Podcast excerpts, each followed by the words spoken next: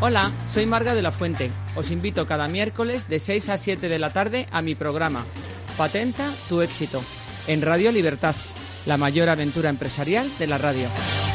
Marga de la Fuente. Patenta tu éxito en Radio Libertad los miércoles a las 6 de la tarde.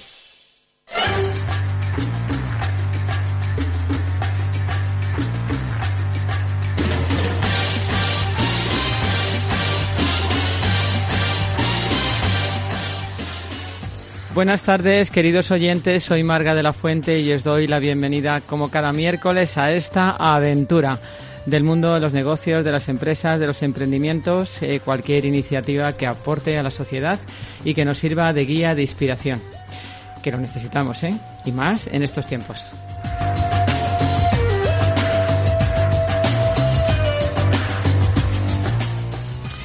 Hoy hablaremos de negocios, organizaciones y emprendimientos de éxito. Algo nada fácil ahora y siempre. Dar en la diana es difícil, ser disruptivo, tener una capacidad innovadora, atreverse, ser perseverante y no darse por vencido pueden ser algunas de las claves para tener éxito en los negocios, pero como digo, no es un camino fácil y hoy vamos a hablar de esas experiencias. Hoy he elegido una frase mm, que creo que no puede ser más acorde eh, con el programa de hoy y con mis invitados que me acompañan esta tarde. Reunirse es el comienzo, mantenerse juntos es el progreso, trabajar juntos es el éxito. Esto lo dijo Henry Ford. Pues nos vamos ya con este excelente e inspirador programa.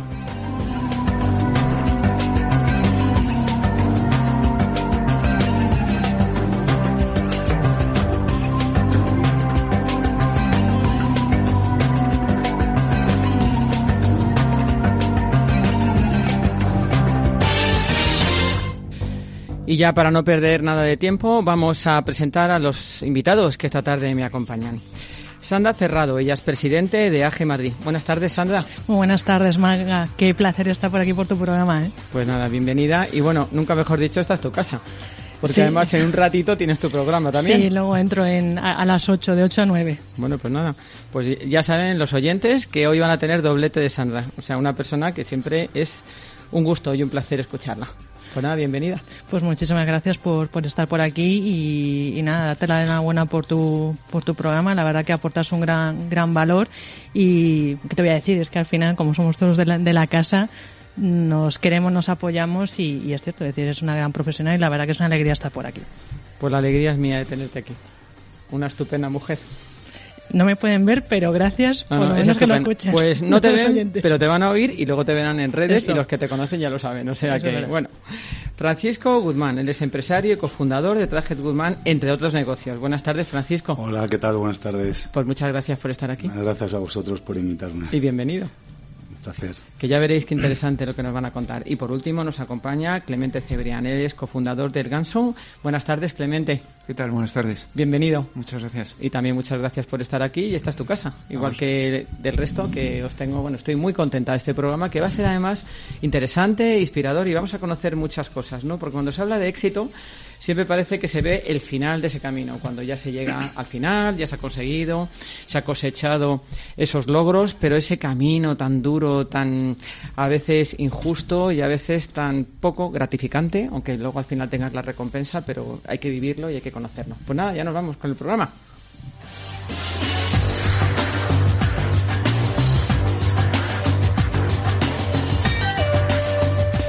Vamos a empezar por Sandra Cerrado. Como decía antes, es presidente de AG Madrid, ella es abogada.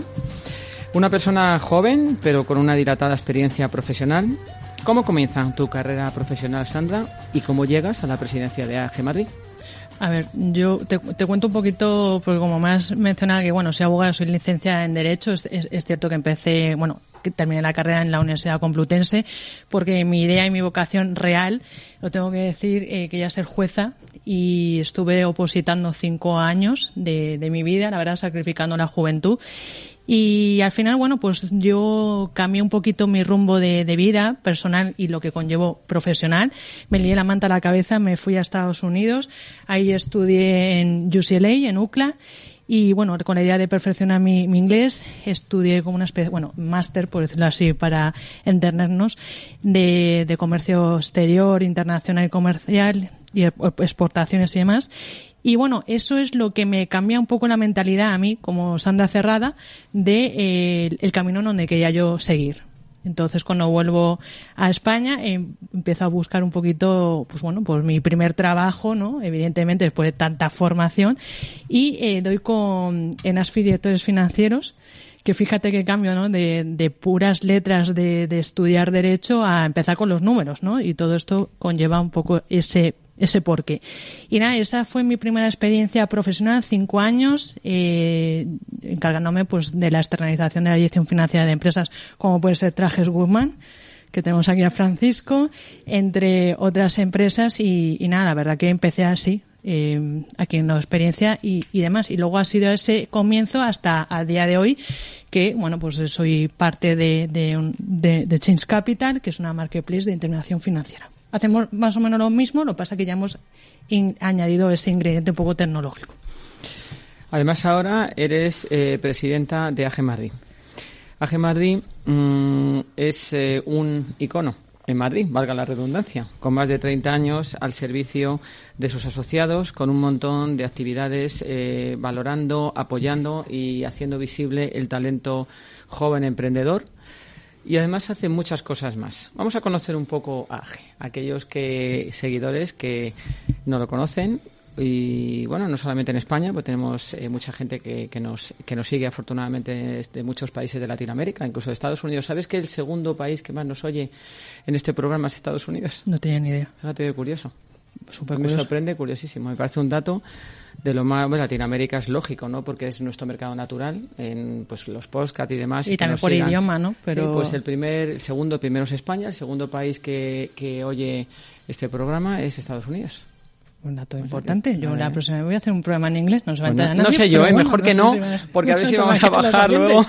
Me habéis echado la bronca, pero bueno. No, son los, los latinos, la gente de habla hispana de Estados Unidos, que hay muchos también. ¿eh? Eso es verdad. Yo fíjate que yo viví en Los Ángeles, ¿qué te voy a decir? Yo conozco muy bien también Los Ángeles, Yucla, además. O sea que fíjate, tenemos coincidencia. Ya hablaremos, ya hablaremos. Pues vamos a conocer AGE. Cuéntanos, ¿qué es AGE? ¿Qué finalidad tiene? ¿Con qué propósito nace AGE Madrid? Bueno, pues como bien has dicho antes, AG Madrid tiene más de 30 años de antigüedad. Para ser concretos, tiene 38 años. Se fundó en 1984 por Pepe Barroso. Y por el paso y la trayectoria de, de AG Madrid, eh, hemos tenido, bueno, aparte de Pepe Barroso, que fue una gran figura, pues fue uno de los fundadores. De hecho, creo que fueron 50 de los empezó AGE con 50 fundadores que ahora, pues un poco por la trayectoria y un poco por el contexto histórico, se ha ido adaptando un poco a esas circunstancias y donde hubo esos fundadores, pues a día de hoy tenemos una comisión ejecutiva compuesta por 12, 12 personas, ¿no?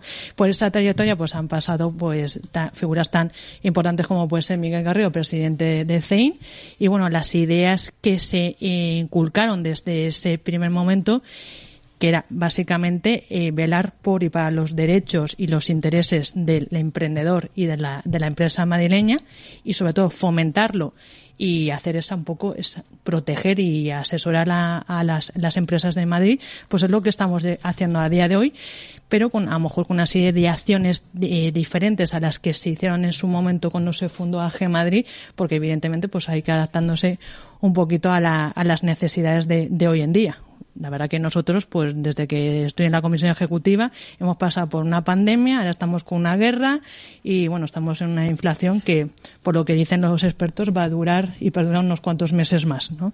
Pero bueno, es lo que hace AGE en Madrid, de velar por los derechos de la, del asociado, que son empresas, son pymes y autónomos y sobre todo lo que hacemos es incentivar con una serie de acciones para fomentar el tejido empresarial madrileño. La verdad que sí, y además eh, lo habéis realizado a lo largo de estos 38 años eh, de una manera eh, impecable. ¿Cuántos asociados tenéis ahora? ¿Más de 400? Tendremos por ahí, sí. Que he estado cotillando la página. Habéis cotillado. Por eso tengo yo los datos.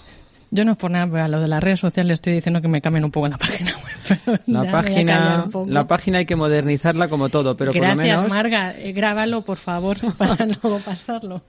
No, no, es verdad. Hay que modernizar todo. Y que no me hagas fotos con las gafas puestas, hombre. David, por favor, compórtate Que estamos en directo, lo digo en broma. David Cantarero, nuestro técnico maravilloso. La mano derecha, el corazón de este programa. Eso ¿Eh, es verdad, David. Yaupa Leti. que de la Leti. Yo también. Oye, yo bueno, también, pues pero algo estoy Leti pensando en cambiarme de equipo porque nos está dando más penas que otra Bueno, pero es que ya sabes que el Atleti tienes que tener el, el gen sufridor. Pues por eso soy presidenta de AG Madrid, ¿has visto? Que también lo yo- tienes ahí. Claro, evidentemente. por eso estoy No echando- creo, no creo. El garaje es un punto de encuentro para oportunidades donde hacéis diferentes, eh, realizáis diferentes iniciativas, eh, desde networking, coworking, tenéis boxes para que la gente se pueda reunir. Cuéntanos eh, este concepto de el garaje de AGE. El garaje de Ángel, la verdad que es una, una, una maravilla. Está en la calle Martín de 10, número 11, por cerca del Mercado de Prosperidad. Y la verdad que cuentas una superficie de 800 metros cuadrados. E- Era un antiguo garaje, hay que decirlo, porque de hecho nosotros pagamos un vado. Por eso de ahí el garaje. Y cuenta está distribuido, pues como tú hablabas de una gran sala central, donde hacemos esos eventos, tanto puede ser desayuno, networking, spin networking o mesas redondas. Incluso a partir de este mes vamos a empezar a hacer jornadas de la mano de la Comunidad de, Madrid. Y, por otro lado están esos boxes de ocho oficinas que son ocho empresas que están bueno pues eh, están incubadas o damos ese, ese asesoramiento a esas esas empresas. La verdad que nosotros invitamos a, a todos los oyentes, ya no sean asociados y no asociados, a que se pasen en alguno de los eventos que organizamos que yo creo que más o menos son dos o tres por, por mes en diferentes formatos y metodologías de, networking, pero la idea es crear esas sinergias tanto personales como profesionales, es decir, que surja ahí oportunidades de negocio, amistades, contactos, es decir, que confluya y que lo que se genere es que sea que genere buenas vibraciones. La pandemia. ¿Cómo habéis vivido? Nos, os estamos, os em- nos enfrentamos, iba a decir os enfrentáis, ¿no? Nos enfrentamos todos, empresarios, profesionales, todo un universo empresarial y personal a algo que hasta ese momento era totalmente desconocido, so- nos ha sorprendido, nos ha desestabilizado desde todos los puntos de vista habidos y por haber, eh, como digo, personales, profesionales y demás. ¿Cómo enfrenta o cómo se enfrenta Madrid a estos dos años? Bueno, la primera parte de la pandemia muy dura y luego la siguiente que es, eh, tiene sus coletazos. Pues, pues muy difícil, la verdad, como cualquier otra empresa que se dedique y que su actividad y sus ingresos se vengan de, provengan de, de eventos, ¿no? Entonces, claro, nosotros al final, como estamos hablando, tenemos una, un garaje, un espacio que es estupendo y maravilloso, supone unos, un gasto corriente mensual, porque eso todos los meses nos pasan el, el recibo y eso hay que pagarlo, evidentemente con demás suministros, y supone un, pues un golpe eh, serio para, para AG Madrid que nosotros al final nos mantenemos y sostenemos siempre con la buena actitud, siempre eh, cuidando de nuestros asociados, que al final lo que al final es un quid pro quo, es decir, nosotros le ayudamos y ellos que también cuenten con, con- contemos con su ayuda y con su apoyo incondicional. Entonces, bueno, pues vamos saliendo poco a poco, como cualquier otra empresa. Nosotros somos una asociación sin ánimo de lucro e intentando dar más valor y más servicio de las cuotas que tenemos ya. Yo soy más de la idea, como se lo estaba contando antes a unos compañeros, de no subir las cuotas a pesar de lo que estamos enfrentándonos, incluso decir vamos a aportar y vamos a dar más servicio de lo que se estaba dando antes. Sí, yo creo que es una buena que es una buena eh, apuesta esa, o sea, no subir las cuotas y aumentar los socios, que es lo que hay que hacer. Efectivamente. Y por eso estamos aquí, para también captar socios. Ahí estamos, ¿Eh? María. Hombre, claro, vamos a ver, eh, ese AG funciona muy bien, tiene unos servicios impresionantes, ayuda a los empresarios y los emprendedores en muchas facetas de ese, de ese difícil camino, porque es un difícil camino, ya lo veremos con nuestros siguientes invitados que nos lo contarán en primera persona y desde su experiencia. Y realmente, pues lo que hay que hacer es eso, no subir el, el precio de las cuotas, pero sin embargo conseguir más asociados para que se mantenga y se pueda dar más servicios. Efectivamente, nosotros apostamos por eso. De hecho, hemos incluido no, nuestro propio punto PAE, pero sí una buena colaboración con una gestora que nos ayuda y que hagan esas acciones de, del punto de apoyo del emprendedor. También una agencia de colocación, es decir, estamos viendo un poco esas necesi- detectando esas necesidades que hay hoy en día en el mercado y dando las facilidades todas habidas por haber pues, para que esto siga y vayamos más allá. Porque necesitamos alimentar la, la empresa y el tejido empresarial. Bueno, efectivamente. ¿Qué es lo más demandado? ¿Cuáles son las solicitudes que se han producido con mayor recurrencia durante estos tiempos, estos dos últimos años? de asesoramiento que necesitan los- Ujú. financiación. Financiación. ¿qué te voy a decir? Bueno, es una cosa que yo llevo desde hace unos cuantos años. Claro, por eso. Y además tú eres una experta en ese campo. Sí, la verdad que sí. Y además yo no quiero que me maten los bancos y menos Sabadell, pero soy muy partidaria de la financiación alternativa. La verdad, por las ventajas que, que presenta que tampoco voy, esto sería para hablar en otro programa, pero todas las facilidades y que aparte el valor eh, principal es eh, que es necesario que una empresa y autónomo ah, diversifique riesgo. Eso sería para otro programa, porque además es un tema muy interesante. Por eso yo me quedo ahí. Bueno, me pues dejo ahí un quedarse. poquito de, ¿sabes?, de intriga. Bueno, pues a mí, a mí me gusta eso, porque además yo creo que es muy necesario. La parte financiera y económica de una empresa lo es todo. Vamos, aparte del plan de negocios y de tener, pues, eh, eh, un plan, valga la redundancia, de cómo va a llevarse a cabo ese emprendimiento o esa iniciativa. Pero claro, si no hay dinero al final o empiezan a suceder cosas como inesperadas, como ha ocurrido. que tienes que tener un plan de contingencia y aparte que no solo es decir yo voy a buscar financiación y voy a conseguir financiación, sino también saber gestionar bien esa, ese capital que tú vas aquí en esa financiación externa. Es que yo creo que la gestión lo es todo, Sandra. Y además ir de la mano de buenos profesionales, porque esto de yo soy Juan Palomo, me lo guiso y me lo como, eso ya pasó a la historia.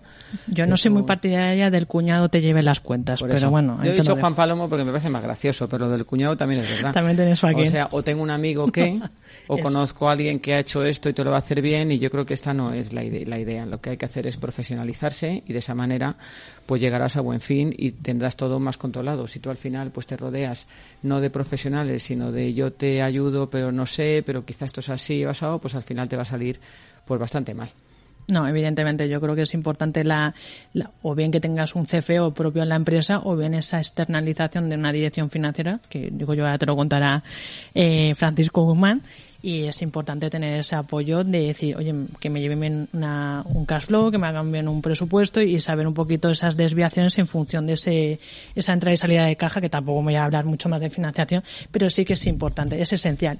Y yo creo que también te digo que el tema de financiación es algo que creo es una asignatura un poco pendiente en, lo- en los colegios, desde la educación primaria, en el que se tenía que ir integrando un poquito ese concepto de esa educación financiera, tanto a nivel individual como, como empresarial. Como también diría, añadiría un, un po- por lo menos una, una asignatura troncal de la, del emprendimiento.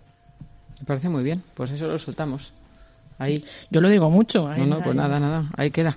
A ver si nos escuchan, nos hacen un poquito de caso. Efectivamente. Pero bueno, hay muchas instituciones que están luchando por Sí. ello. De hecho, Ángel Asensio estuvo, presidente de la Cámara de Comercio, estuvo en mi programa el miércoles pasado y incluso él opina lo mismo. Es decir, es muy importante renovar un poquito el sistema educativo español, que sea un poquito más práctico y menos teórico. Sí, sí. Ángel Asensio también estuvo aquí, afortunadamente. Y bueno, y la semana pasada hicimos un programa sobre educación e innovación. Y, y vino eh, gente muy relevante y hablamos de todo un poco, ¿no? De universidad, de colegios, de posgrados, grados y la verdad que coincidimos todos en que es muy importante renovar todo y modernizarlo Eso es. que se ha quedado bastante obsoleto. Pero en fin, lo que hay que hacer es intentar empujar un poco y a ver si lo conseguimos. Ahí Que estamos. seguro que sí. Estamos haciendo una tarea de evangelización. Pues no te vas a ir, pero antes de pasar al siguiente invitado, te voy a hacer el test del éxito. Que el test del éxito es algo que yo hago al final de cada entrevista, que son preguntas que pueden tener o no que ver con lo que te he preguntado. ¿Estás preparada y no las mires? Porque estoy mirando, te da igual, porque además las siguientes son distintas, o sea que no son iguales ninguna. ¿Vale? Francisco Porque por tú sabes que nuestra, nuestra sintonía es Misión Imposible. Que yo elegí esta sintonía porque a mí me encanta Tom Cruise y sobre todo es que creo que no hay nada imposible. Pues tiene que ver con eso. ¿Estás preparada? Sí, vamos para Vale. allá. Tu faceta más feliz. La infancia. Una cualidad que admiras. Disciplina. Una clave de éxito. Eh, pasión. Un consejo que tienes siempre presente. Pues yo el consejo que tengo es que creo que no hay que competir con los demás, sino con, con uno mismo para mejorar cada día. ¿Qué le falta al emprendimiento? Eh, eh, formación. ¿Y qué le sobra? A ver, es que ahí me voy a quedar. ¿Qué, qué le sobra? Yo creo que... Yo creo que miedo. Le sobra miedo. ¿Y cuál es tu misión imposible? Si es que tienes alguna. ¿O eres como Tom Cruise, que no tiene nada? Yo no. Nada, ¿no? Ahí yo me le leo la manta a la cabeza y lo que vaya saliendo. sí. Que sí. Ese es el espíritu de este programa. Ahí está. Muchas A gracias, Sandra. Cerrado, y que sigas cosechando éxitos y sigas compartiendo con nosotros todas estas buenas intenciones y buenos consejos. Aquí estaré. Muchísimas gracias, Marga. Chao.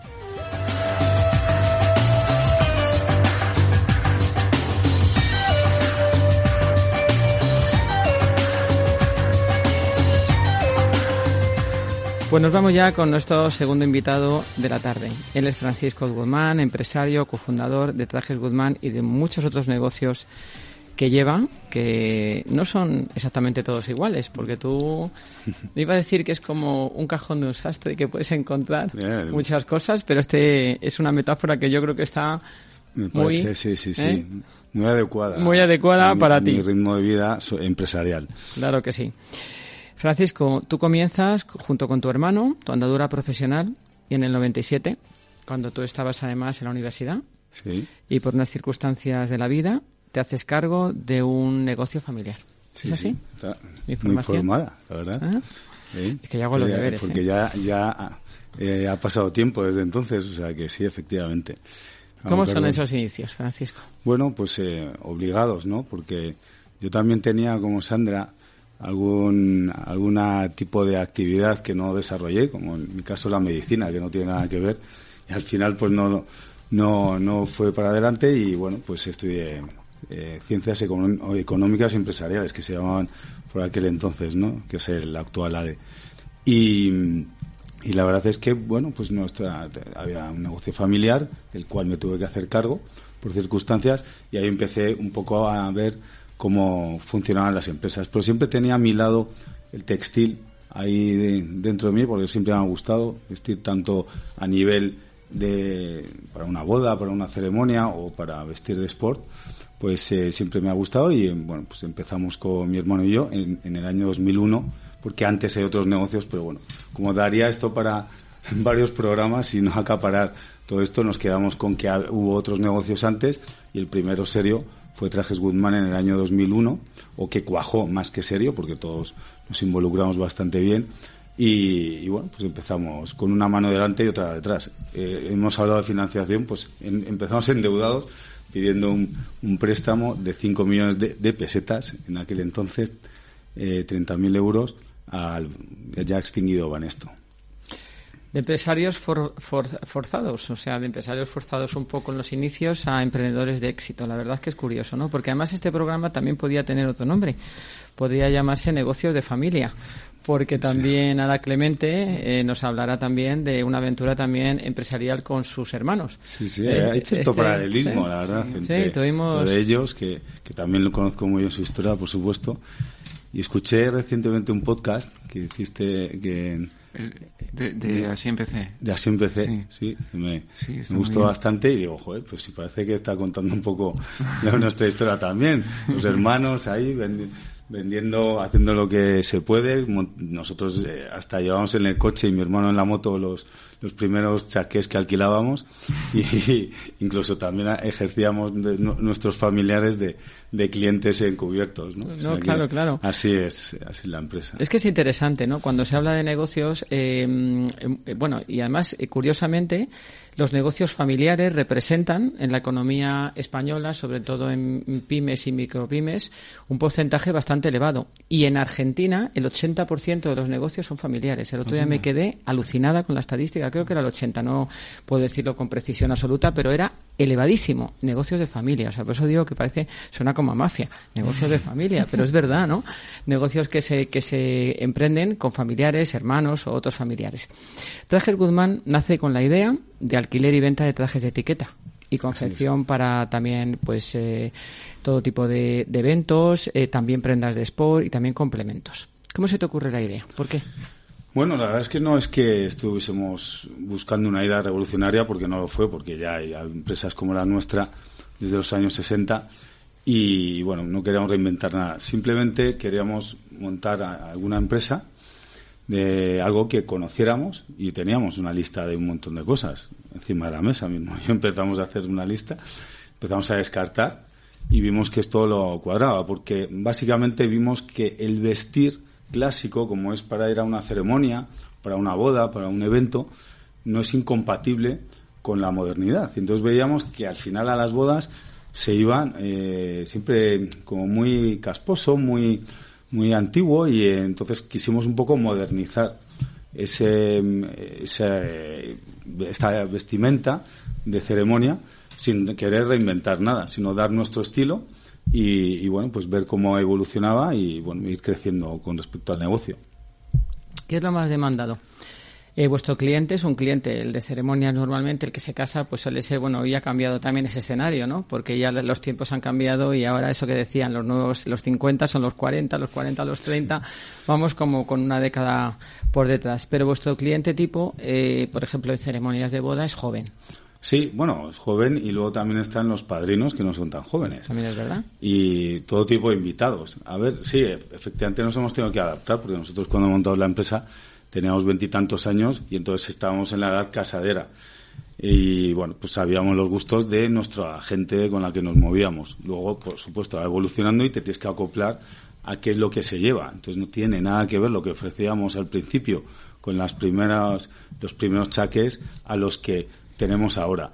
Y, y, eso es un poco estar viendo siempre, reinventándote, estando muy encima de lo que están pidiendo, contestando tu pregunta, tenemos eh, gente eh, joven, que es el novio, y ya no tan jóvenes, porque cada vez no, se casan más tarde, luego padrinos y todo tipo de invitados. Entonces tienes que ofrecer un producto equilibrado que no sea con un patrón demasiado moderno, que eche para atrás a, a los padrinos o a la gente mayor, y o tampoco muy eh, como, como antes, con solapas de, demasiado anchas o pantalones también no, no muy estrechos, en los cuales pues pueden echar para atrás a gente joven. Busca ese equilibrio. ¿Son arriesgados vuestros clientes? ¿Se atreven con.? Porque yo, por ejemplo, las últimas bodas ya no son, bueno, sí, quizá los, los padrinos, eh, que son más mayores, sí, pero ya los novios se atreven más con el colorido, con chalecos más estampados. O sea, mm, no sé, se, parece, parece que el español en eso es un poquito más atrevido que hace unos años. ¿Cuál es tu opinión? Sí, sí, totalmente. Ha cambiado muchísimo. Antes era el chaqué negro con pantalón de raya diplomática y chaleco gris perla y poco más, o el chaleco negro con ribete blanco.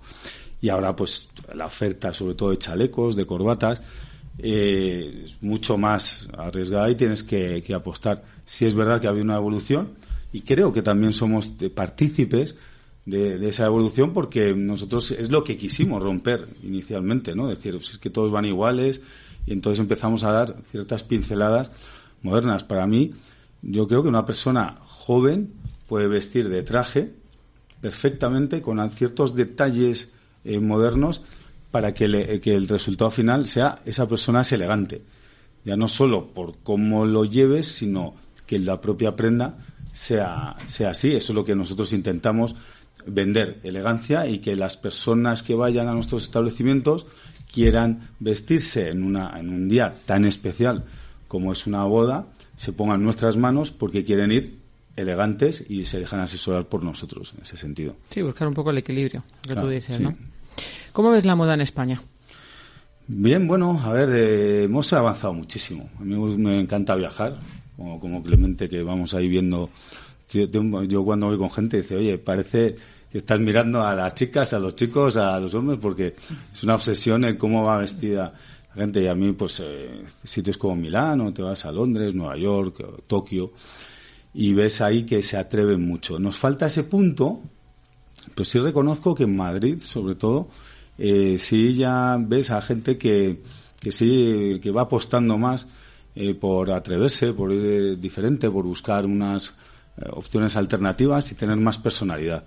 Y yo creo que, que sí estamos ganando bastante y la moda en España yo la, veo muy bien y, además pues empresas eh, como las nuestras y, otras muchas que están ahora también en, boca de todos están haciendo un esfuerzo por ponernos a la altura como nos estamos poniendo a, nivel de hostelería y a otros niveles del, top 5 eh, del mundo.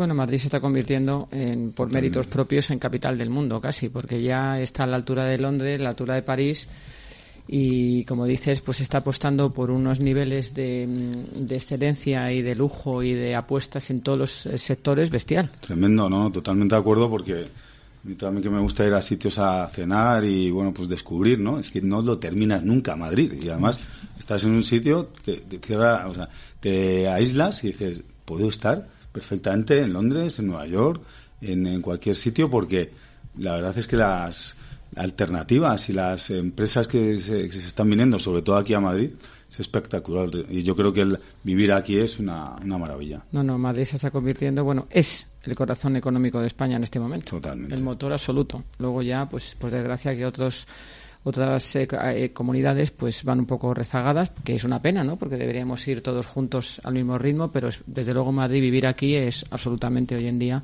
Yo es que soy muy pro fan, mm, vamos, soy fan total de Madrid, eh, marca Madrid total y marca España también, pero en este momento pues yo creo que Madrid hay que apostar por ella porque lo merece. Así es. Así es, ¿verdad? acuerdo. Además, eh, aparte de este negocio, eh, te- sois dueños de la emblemática discoteca Liberata, que es un negocio muy distinto. Correcto. O sea, algo, algo diferente. sí. Algo diferente totalmente al mundo de la moda, al mundo textil. Eh, ¿Y esa experiencia? que me cuentas? Bueno, hay otras eh, muchas antes, eh, otras que se han quedado por el camino y, y anteriores. Y, y bueno, nosotros nos consideramos empresarios, gestores. Eh, conocemos el textil y nos gusta y la- nuestra empresa base es Trajes Goodman y, y bueno, pues creemos que eso así seguirá. ¿Qué ocurre? Que nosotros al final es un negocio estacional. Un negocio que a partir de ahora, de mediados de octubre hasta febrero o marzo, pues baja muchísimo porque ya no, no hay tantas bodas. Sí puede haber eventos de fin de año, para smoking y demás, pero para una estructura grande como la nuestra, que son bueno pues tiendas en sitios también bien ubicados y luego pues tenemos una central importante que es la que eh, prepara todas esas prendas etcétera pues eh, necesitas un poco un equilibrio volvemos a lo mismo para en, este caso financiero en donde pues buscar otros negocios que sean fuertes cuando el, el negocio principal no lo es tanto y bueno pues en este caso lo de Liberatas junto con otros socios eh, nuestros que son amigos de, de toda la vida, pues nos juntamos, tuvimos esa opción, esa, esa oportunidad y bueno, pues poniendo a gente que sabe de, de eso para llevar el día a día, pues lo tenemos ahí. Además, bueno, pues conocemos a mucha gente en Madrid, creo que nos relacionamos bastante bien y bueno, pues eh, podemos eh, pensar que somos capaces de, de crear eso. Realmente nosotros nos consideramos gestores de empresas, entonces pensamos que las empresas son muy parecidas eh, casi todas, ¿no? Al final tienes unos clientes, tienes unos proveedores, tienes un producto y simplemente gestionar, ¿no? Gestionar personas y eh, gestionar casi siempre lo mismo, independientemente que sea pues una ropa, sea eh, un plato eh, de hostelería, una copa en una discoteca, al final pues es acoplarte a los matices, pero la esencia, yo pienso que to- todos los negocios son muy parecidos.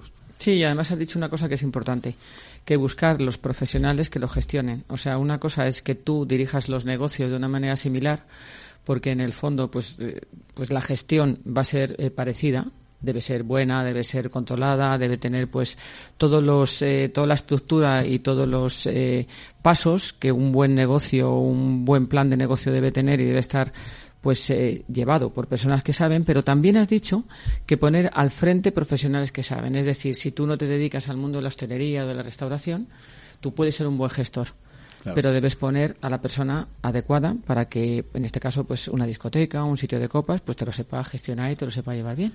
Absolutamente. A ver, eh, desde el primer momento tienes que juntarte con gente que sepa de lo que tú careces un poquito. Por ejemplo, Sandra, bien lo ha dicho antes, pues eh, ella nos estuvo llevando durante cinco años con la empresa con la que trabajamos nosotros las cuentas de, de- de la empresa.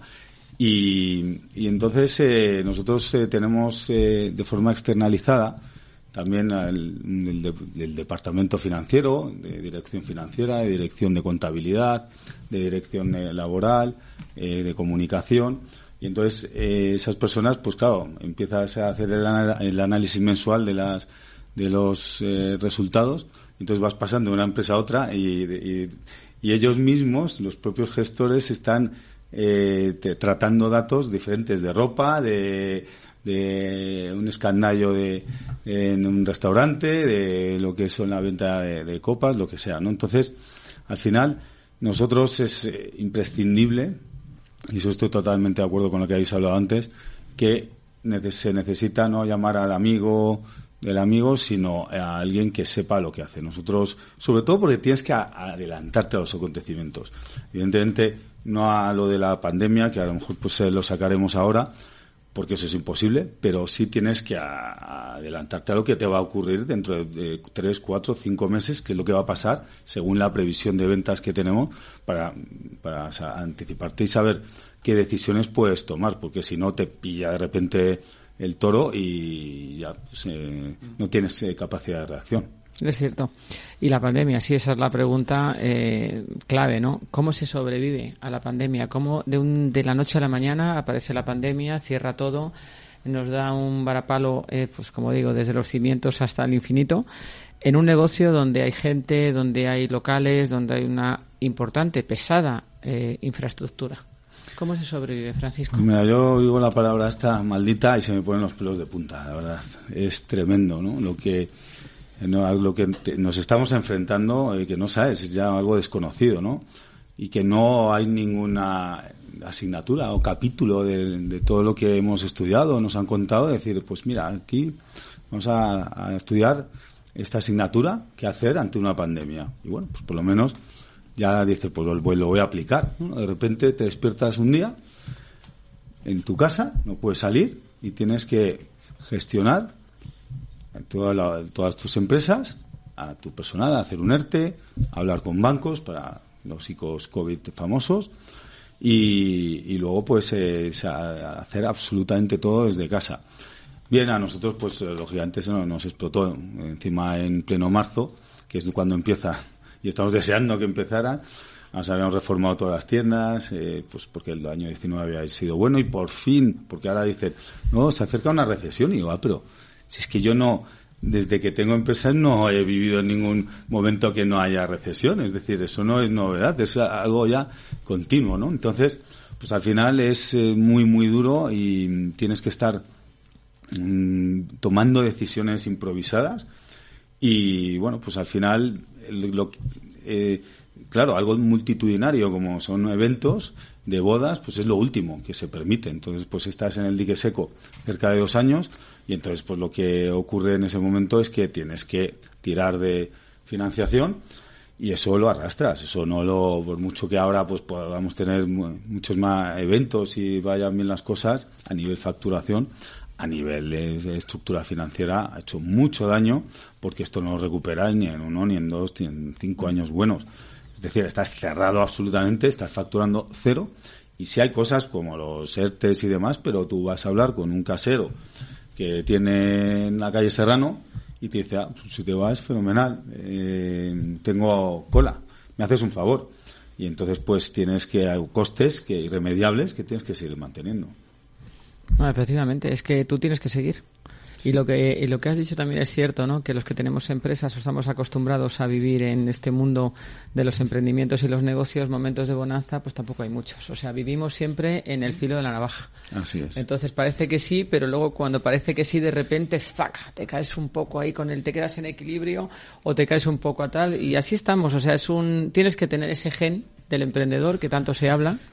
Existe desde luego porque no todo el mundo vale para ello ni es capaz de soportar la presión y la tensión que supone estar siempre pues en esa en esa especie de pequeño abismo. Sí, sobre todo tomar decisiones ajenas a tu gestión empresarial, porque yo te equivocas en algo y dices, ah, pues muy bien, me metió la pata, voy a, hacer esto. Pero de repente, ah, que si una guerra, que si ahora te, te, suben los precios de los alquileres de los locales un 10%, que luego ahora no hay tejido, que ahora en vez de servirte en dos meses tardan seis y todo eso, pues cómo lo repercutes, ¿no? Entonces, al final son vives en una, en una constante incertidumbre y ese gen que comentas que, bueno, pues hay que tenerlo muy claro a la hora de tomar de esta, estas decisiones porque, bueno, pues eh, sí tenemos ese gen, pero yo pienso que en España se nos mira de una forma eh, rara y no se nos apoya ni se nos valora porque, oye, cuando te va bien estás pagando impuestos sin ningún problema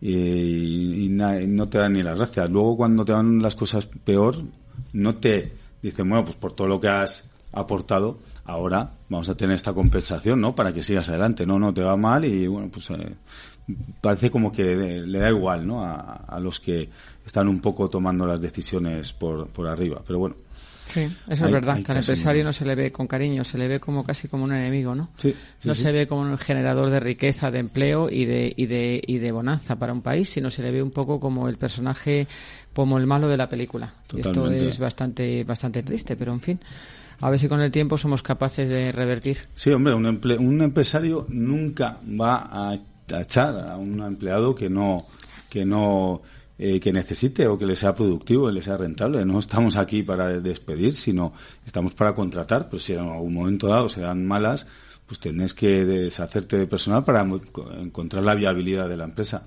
Y eso parece como que eh, se ve mal y bueno, pues eh, en otros países es algo aspiracional y en esto pues es- parece lo que tú comentas, ¿no? Sí, que lo penalizan, que hay parece que, que ir a, sí. a por, a por ellos, pero bueno. Pues el test del éxito te toca. Vale, ¿Estás perfecto. listo? No, no, no son las mismas, A ver, además, no, no, que va. Aquí hay que cambiarlas casi todas. Vale, vale. Lo pues, más difícil de emprender es eh, el renunciar a muchas cosas. lo más gratificante. Pues ver crecer aquellas ideas que tenías en la cabeza y que de la nada surgen, se materializan en, en que gente consuma tus productos. Un deporte. Yo es que hago todos. pero Pues uno vamos, que te guste mucho. Yo a nivel, yo al gimnasio voy todos los días y eh, a nivel físico y mental eso me viene de, de cine. Entonces yo el gimnasio me encanta. Un consejo que darías a aquellos que van a emprender. Pues que sepan que van a tener que ponerse el disfraz de, de empresario y ese quiere decir que es que dar una prioridad, estar 24/7 pendiente de lo que estás haciendo y que van a, vas a tener que, que renunciar a muchísimas cosas. Entonces que se lo piensen muy mucho si tienen claro que esa es la vida que quieren llevar porque irremediablemente no vas a, por mucho que delegues, al final eh, vas a tener que llevar, tú, te va a llegar lo- los últimos marrones a ti. Tu mejor cualidad Yo creo con constancia y esfuerzo. y tu misión imposible. No, no, tampoco. Uy, qué No, bien. ¿cómo, vamos- cómo vamos a tenerla? Nada, nada. este está saliendo. Así me gusta, ¿eh? Muy bien. Ninguna. Nada, Todo es no, posible. Todo es posible. Si se tiene interés, ganas y perseverancia. Sí, efectivamente. Pues muchas gracias, Francisco Guzmán. Te Nada. deseo que sigas con muchos éxitos y ahí al pie del cañón. A vosotros. Gracias. Muchísimas gracias.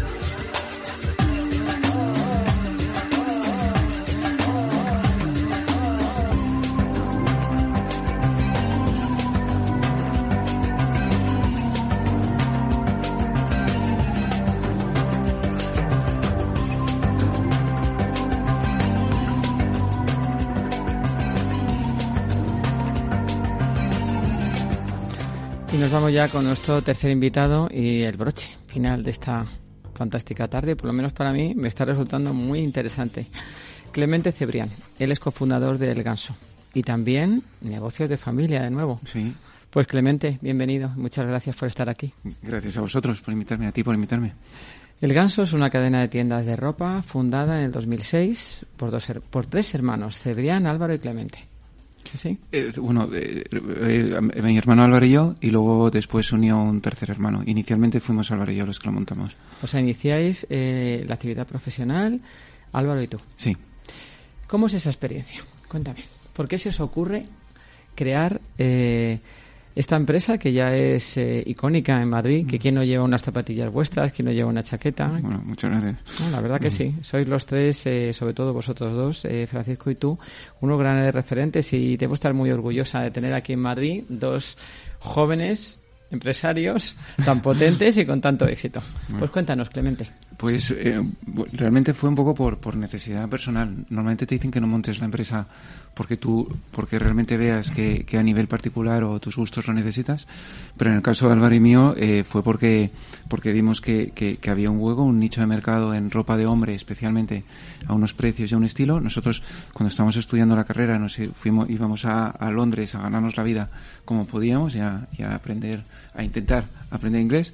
Y ahí vimos que había, que había un estilo de ropa que, que, aquí en España no había y empezó a surgir un poco por ahí. Mi hermano Álvaro fue el primero que, que lo intentó él, mm, muy jovencillo por su cuenta. La verdad es que el pobre se iba a Toledo, se iba a distintas fábricas y tal, pero fue complicado al principio. Y luego en un momento determinado pues nos lanzamos los dos, pero por eso, ¿eh? porque vimos un nicho de mercado que vimos nosotros directamente, como usuarios. ¿Por qué elegís este nombre, el ganso? El ganso. El ganso es, también se ocurrió a Álvaro y fue, porque mira, nuestra abuela decía que éramos muy gansos de pequeños. Entonces queríamos hacer una marca de ropa elegante y divertida. Entonces veíamos que el animal, el ganso, nos parecía un animal elegante y luego eh, la connotación en castellano de que si alguien te dice que eres muy ganso, pues que eres como travieso, ¿no? Divertido. Entonces, con eso juntábamos las dos cosas. Lo malo es que hay que explicarlo, pero vamos quitando eso. No, pero está muy bien, oye, porque eso también engancha en la marca, ¿no? También el, el nombre. Gracias. Trabajar en familia, ¿cómo lo habéis vivido? Porque es una pregunta que si sobra un poquito de tiempo se la quiero hacer también a Francisco. ¿Cómo es emprender en familia? Siempre hay muchos tópicos de que no se debe emprender con familiares, que es muy difícil, que es eh, muy poco gratificante, que la gente choca. ¿Cuál es tu experiencia? Pues mira, eh, yo creo que no yo creo que tiene su parte buena y su parte mala. La parte negativa es que realmente estás mezclando cosas que a veces te las llevas a casa y, y- y pueden surgir, es verdad que pueden surgir problemas. La parte buena, en mi caso con Álvaro en concreto, sobre todo es que tenemos muchísima confianza y es verdad que nos podemos enfadar y es verdad que podemos estar no de acuerdo en muchas cosas, en desacuerdo, pero no, no nos guardamos nada. O sea, no, no hay un rencor que después de un mes y medio sueltes, oye, es que me hiciste esto, sino que realmente lo que te molesta lo dices. Y lo dices si- sin, sin ánimo nunca de herir ni de hacer daño. Y creo que en ese sentido, porque Álvaro y yo, por cuestiones familiares, hemos estado muy, un- bueno, hemos sido como un poco pack a, a distintos, eh, bueno, de aquí para allá, y, y eso nos ha unido mucho y nos ha hecho por lo menos el ver esa parte positiva. Y luego tiene una parte negativa también, que ya hemos cambiado, que, esto te, pasará a ti también, que en la parte de la ropa, pues pues al principio, joder, te ibas a una cena, una comida familiar, lo que sea, y en ropa todo el mundo opina. Entonces, claro, en cualquier situación, que por qué las zapatillas no sé qué, por qué la chaqueta no sé cuántos, que porque sí el, el papel de envolver en Navidades es así. Entonces, claro, llega un momento que dices que cada, cada comida familiar o lo que sea parece un consejo de administración. Entonces, llega un momento que tienes que separar y decir, oye, mira, la familia es aquí y el trabajo es aquí, intentar no mezclarlo porque si no es una locura. No, la verdad es que sí. ¿Dónde os inspiráis? ¿Por qué este tipo de moda que ha pegado tanto y que ha penetrado siempre en varios tipos de personas? Es decir, no solamente va al ganso una persona de una edad determinada, aunque podéis tener un perfil quizá de gente. ¿Entre qué edades a qué edades es vuestro cliente más habitual? Pues, pues fíjate, ¿eh? tenemos un rango muy muy amplio de edades, de, de gente muy joven a gente in- in- bueno, hasta, hasta la, edad que quieras, pero el- la edad media real nuestra, eh, o sea, el público objetivo real nuestro está entre 35 y 50 años. Sea, ese es el, el público nuestro que realmente más nos compra. Cada vez tenemos más gente mayor de 50 años y luego en la gente más joven, sobre todo, es pues un producto terminado, a lo mejor zapatillas o sudaderas o camisetas. Y luego la inspiración inicialmente fue más british, porque íbamos ahí a Londres, tal y cual era más british. Y ahora te diría que es, que es más mezcla, es porque también el rollo que podía haber en su momento, íbamos mucho a Berlín, íbamos a ferias a Berlín a exponer y además te nos gustaba mucho. Un rollo más neoyorquino de la parte más alternativa también siempre nos ha llamado la atención, nos ha mucho la atención. Era un estilo como más un poco más de, de que Álvaro y a mí nos hacía mucha gracia cuando estábamos en Londres que veías un tío vestido que podía ir de hecho un disparate y nadie decía nada ni le miraba y aquí en, en, en España decíamos pues que vas un poco diferente y ahora la gente se te queda mirando te llama la atención ¿no? entonces eh, el buscar ese punto y decir oye ¿por qué aquí no podemos ir mm, mezclando colores o haciendo cosas siempre nos ha llamado la atención también Sí, y además yo creo que también ha sucedido en los últimos años un cambio en la ropa para ir a trabajar. Es decir, eh, efectivamente, como decía Francisco, en ciertos momentos pues uno va más clásico, aunque se atreva con un punto de un chaleco o una corbata. Pero en el día a día de, de las personas que trabajan, en el hombre, ya no es el traje, eh, digamos, clásico que se llevaba siempre. Y eso también yo creo que el ganso cubre un poco también esa necesidad de alguien que va a trabajar, que puede ir clásico o un poco con un toque más moderno, pero yo por los clientes que más o menos veo en las tiendas vuestras es ese perfil amplio, pero también compra mucho gente para ir a trabajar y para su día a día. Mu- Muchísimo. Yo creo que hay una parte, y en esto, Francisco, tú sabes mejor que, que el, el ir con buen traje, ir bien, creo que también ha cogido mucha fuerza, también incluso con lo que estás diciendo como diferenciación también en determinadas profesiones más allá de la parte del evento. O sea, creo que también ha crecido en esa parte. Y en la otra, creo que es verdad, a lo mejor en más profesiones más liberales, o lo que antiguamente era el casual Friday, que ahora de repente eh, son todos los días de la semana para muchos, también puede ser. Yo creo que yo creo que en nuestro caso vendemos, se vende muy bien, o sea, una época que fue complicada la venta de americanas y demás porque, porque fue complicada, pero, pero ahora se ha vuelto a recuperar y, y tú obviamente lo estarás viendo mucho más que nosotros, que la gente le vuelve a hacer también ilusión, ¿eh? El, el llevar una americana, el llevar un buen traje, el llevar, o sea, está cambiando, pero también es cierto que, que ahora respecto a antes vendemos más, antes no vendíamos sudaderas y ahora vendemos muchas más. O sea, es verdad que, que, ese estilo mezcla también es verdad que, que, también ha crecido y sobre todo en profesiones liberales. ¿eh? Sí, yo creo que la moda es más versátil. Sí. O sea, hay de todo. Hay la persona que va con un traje como el que lleva Francisco, que lleva un traje muy bonito, por cierto. Sí, es precioso. no, no, no, es precioso. Que nos viene, vamos. ¿De dónde es? claro, que ya se lo he dicho antes. Digo, ya se lo he dicho antes. Digo, mira, viene el vestido, vamos, mejor tarjeta de presentación. Pero sí, que la boda es más versátil en todos los momentos del día, ¿no? Otra cosa, por ejemplo, vuestra, que es muy icónica, son las zapatillas. Sí. Ese estilo, eh, ese toque, incluso con las banderas, con la mezcla de colores, la verdad que es fantástico. A mí me parece muy original. Muchas gracias. ¿De dónde sale esa inspiración? Muchas gracias. Pues mira, eso viene eh, de un viaje, de un viaje a Budapest que fuimos, que las encontramos allí y y eh, pillamos yo creo que justo el momento porque eran las zapatillas del ejército eslovaco de los años 50 que había un tío que había comprado los stocks sobrantes y, nos, le vimos en Budapest y, y, empezamos con ello y los trajimos a Madrid. Y yo creo que pillamos ese momento porque yo por ejemplo cuando iba a la universidad nadie iba con zapatillas y vestido o sea no, era normal parecía que venías de correr o de hacer deporte. Mientras que ahora es muy normal bueno yo, yo mismo llevo aquí con zapatillas y no piensas que vengo de, de, vengo corriendo. Entonces yo creo que pillamos justo ese momento donde ir vestido con unos chinos unos vaqueros con zapas, era normal. O empezaba a ser más normal. Entonces, yo, creo que cogimos la ola buena en ese, en ese momento y, ahí he de decir que, nos benefició bastante. Sí, es lo de la oportunidad, como todo, mm. ¿no? Que coges el momento apropiado para algo y ahí, pues, ese es la clave un poco del éxito. Mm. Sobrevivir estos dos años de pandemia en una estructura importante, con mucho personal, ¿cómo lo habéis superado? Pues mira, ha sido Te oía, te oía ahora lo que decías, Francisco, y yo, yo recuerdo el primer fin de semana de pandemia, lo, recuerdo con horror. A mí cuando los meses de confinamiento me dice la gente que, bien, que estuvo, que disfrutó, que pensó, que no sé qué, con tanto tiempo libre, yo digo, yo, yo lo recuerdo como, como, horrible, ¿no? Con lo que decías tú de los ERTES, con todo. Yo decirte que, que en nuestro caso la verdad es que tuvimos que cerrar muchas tiendas, mucha gente en, en ERTE. Teníamos, ya veníamos apostando mucho con, en toda la parte digital. Entonces, es verdad que, en general yo, yo creo que en, el Ganso tenemos un equipo en todas las áreas muy, muy bueno. En la parte digital eh, hay un equipo también muy bueno que, ya veníamos un poco con los deberes hechos. Entonces, yo creo que eso nos ayudó, nos ayudó mucho a poder afrontar eh, eh, esos, sobre todo esos primeros meses de pandemia que fueron muy, muy duros. Luego compras el stock que tienes, lo tienes pensado para unas ventas, empiezas a hacer más promociones de las que quieres por, esto, la parte de la negociación de alquileres. O sea, han sido dos años muy complejos, que además nosotros veníamos de una época relativamente compleja. Por lo tanto, esto nos, nos ha hecho, pues bueno, al final te, endureces y buscas soluciones. Sí, no, no, esto es una subida constante de, de, montaña, casi el Himalaya, vamos, que parece que la vas a coronar y cuando estás casi a punto, de repente te viene otra montañita y dices, pero me cachis, que queda otra, ¿no? Sí, es, es muy gratificante, pero es un duro camino, la verdad que sí. Em, ¿Qué tenéis, eh, qué apuesta, qué apostáis ahora? O sea, por la nueva temporada, ¿tenéis alguna apuesta eh, distinta a lo que hasta ahora hemos visto en el Ganso? ¿Vais a traernos alguna novedad que podáis compartir? No, mira, nosotros lo, buscamos siempre el, ir renovándonos sin perder el ADN, porque es la, es la clave de toda esta historia, el no perder el ADN de la marca, el seguir en lo mismo. Jugamos mucho con las colaboraciones. Nosotros, por ejemplo, vestimos a, la selección española de fútbol y, y ahora en mundial. Entonces, pues, pues bueno, son cosas que, tenemos que sacarle provecho. Eh, estamos apostando mucho, hacemos colaboraciones con algunas startups que son importantes, con una que se llama, una empresa que se llama Sepia, que, es de innovación de tejidos, que si te manchas y todo, te, lo quitas, te limpias, te lo quitas, que está, que está fenomenal. Eh, con Beston, que es otra startup, que, startup que, que, los plumas tienen calentadores dentro con unos cargadores, que, está fenomenal. Todas estas cosas muy bien. Y luego estamos apostando mucho por la parte de sostenibilidad también.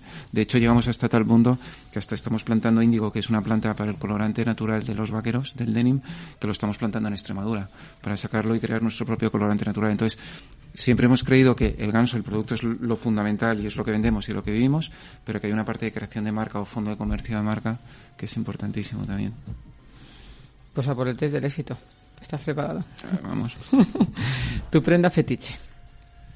Eh, el abrigo. ¿Con el talento se consigue? Con el talento se consiguen muchas cosas, pero talento sin trabajo y sin esfuerzo no sirve para nada. Un personaje que admiras. Eh, conocido público, fíjate, yo te diría más a nivel particular gente gente cercana que tengo desde, desde mi madre y mi padre, especialmente Rocío, mi mujer, o sea, gente en mi, mi, entorno muy cercano que veo que realmente en el día a día, con muchas cosas complicadas, pues he salido adelante. Y, y son realmente las personas que admiro. No soy nada fetichista de, de Steve Jobs, que no sé qué. No, la verdad es que no. Un hobby. Leer cine, leer deportes, la verdad es que me gusta.